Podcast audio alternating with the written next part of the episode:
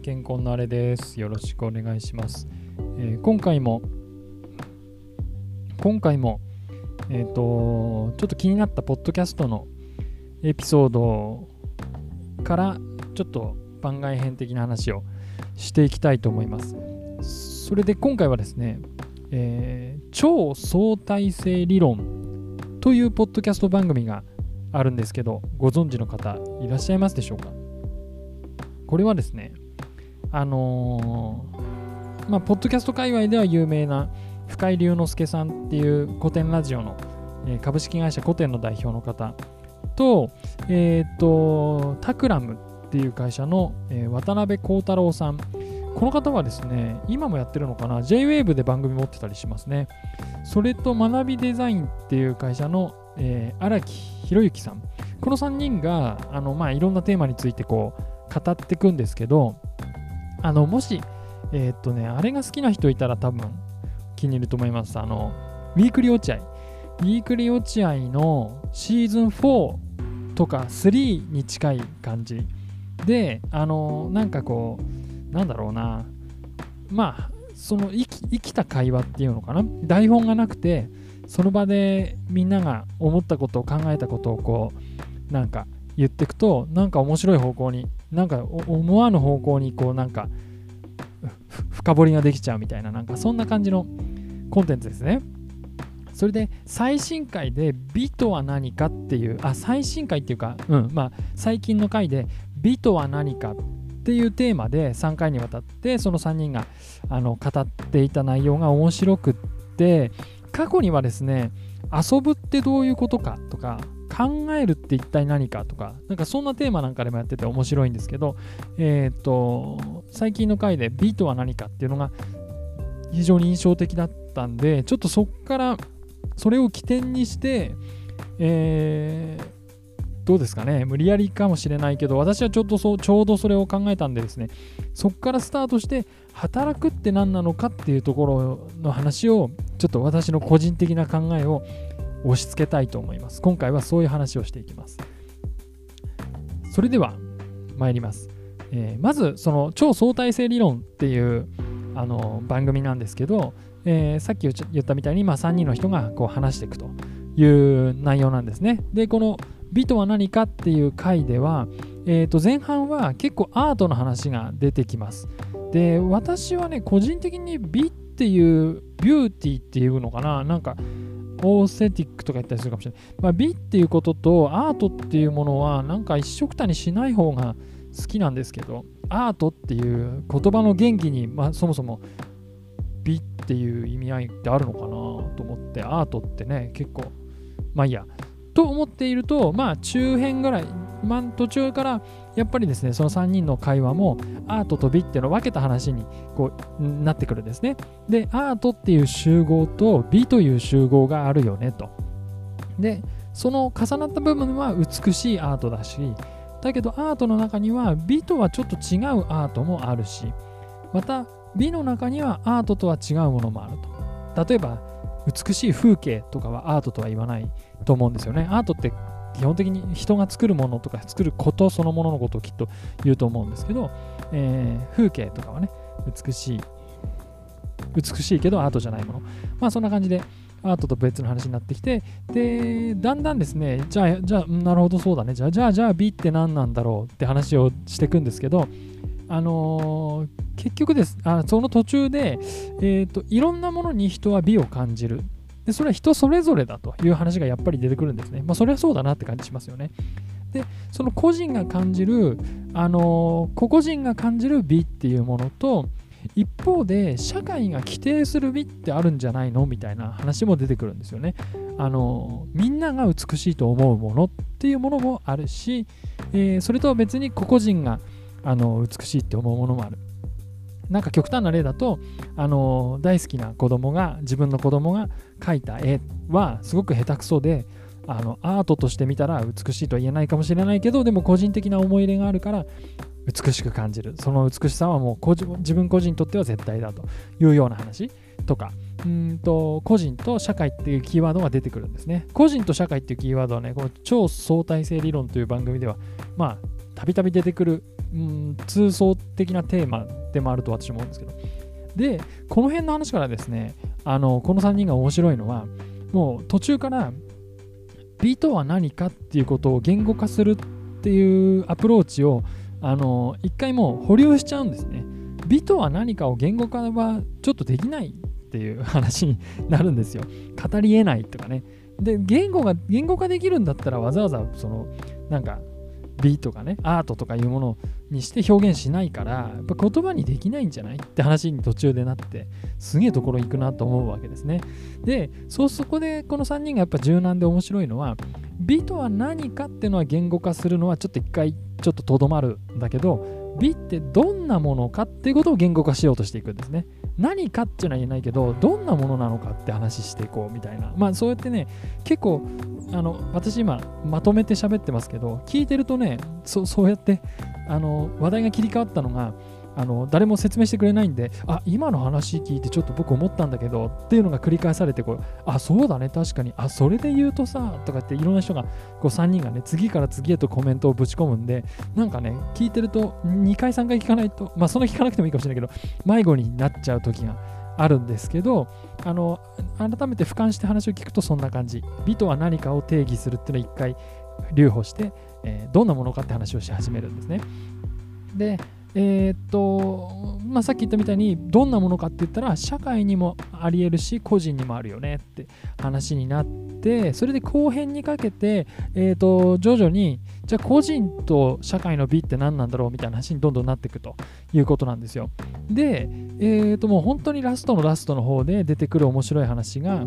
えー、と途中までは結構社会っていうのは強いもの強者。で個人は弱者。みたいな話で途中まで進んでいくんだけどあのー、これもねこういう話言い方をしてたかちょっと定かじゃないんだけどえっ、ー、と個人って結局誰かにとっての社会であったりしますよね。自分じゃない存在なわけなんで。だからどちらが個人でどちらが社会かどちらが弱者でどちらが強者かっていうのは結構同居していて混沌としてるんじゃないのかっていう自分視点だけで見たら自分が弱者で周りが強者だけどでもそんな弱いはずの自分も誰かにとっては強者だったりするみたいな。そんなイメージであの強者と弱者っていうものははっきりと分かれられなくって同居してるよねみたいな話になってでそういうふうにしていろんな人がそのある立場では弱者ある立場では強者であったりしてそういう織りなす社会みたいなものの中で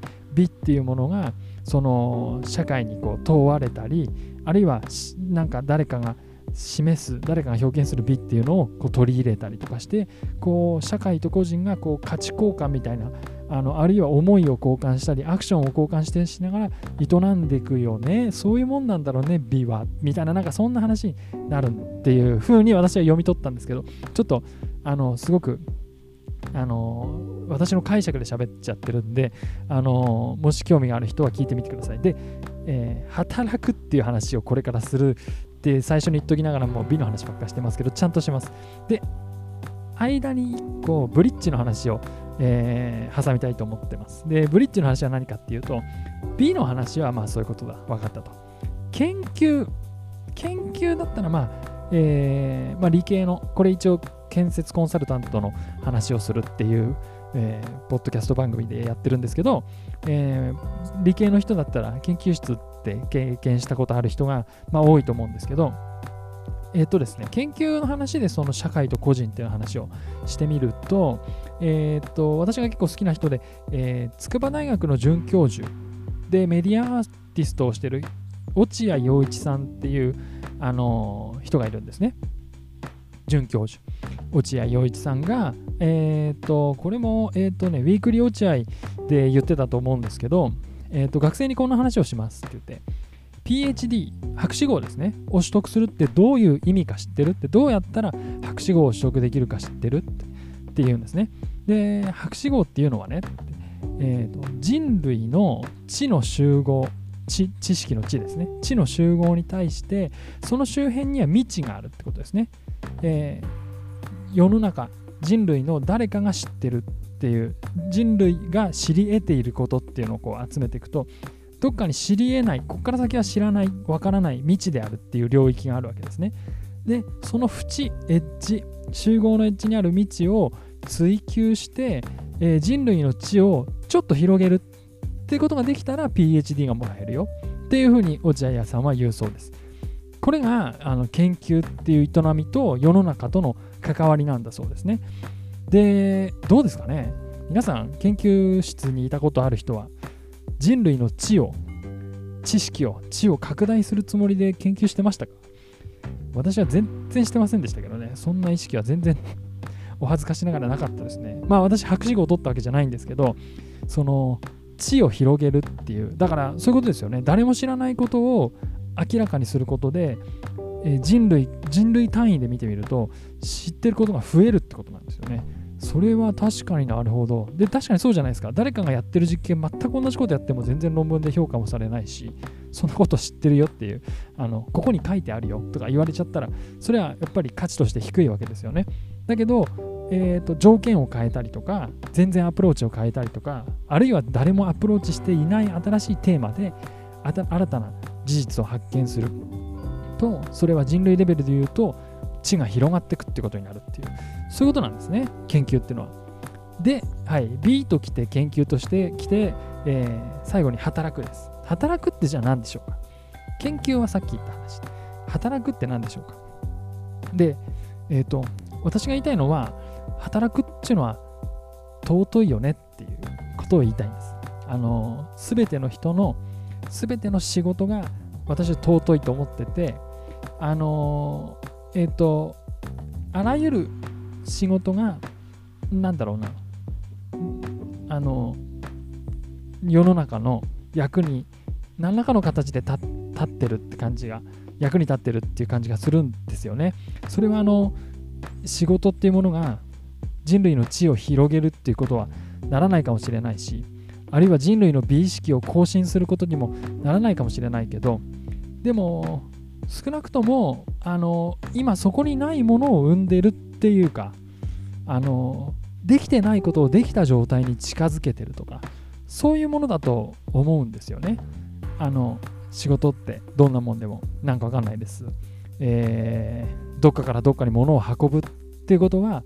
えー、届けたい場所に物を運んでるってことはできてない状態からできてる状態に近づけてるじゃないですか。あの建設コンサルタントの設計業務も私たち物を作らないっていうことに、まあ、コンプレックスを感じる時もあるし、うん、なんかそうそうそういう設計とかね計画とかね形になる手前のプロセスを担ってるのが私たちの仕事なんですけどでもそれも世の中の暮らしを良くするっていう長い長い事業のプロセスの中でできてない状態からできてる状態に近づけてるって言えると思うんですよね。あのだから何が言いたいかっていうとあのえっとですね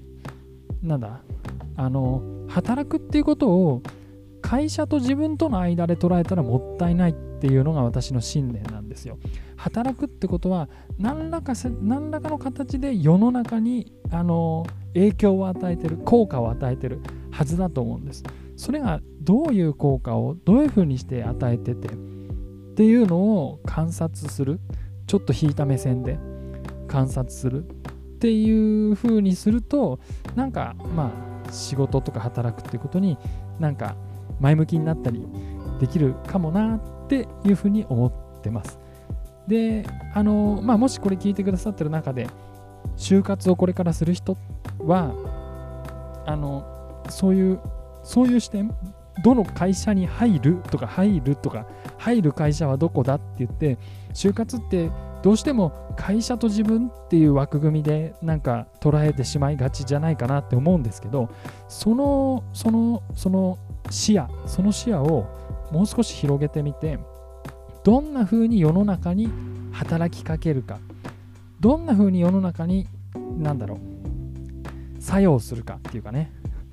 あのそうそういう世の中と自分っていうつながりをまず捉えて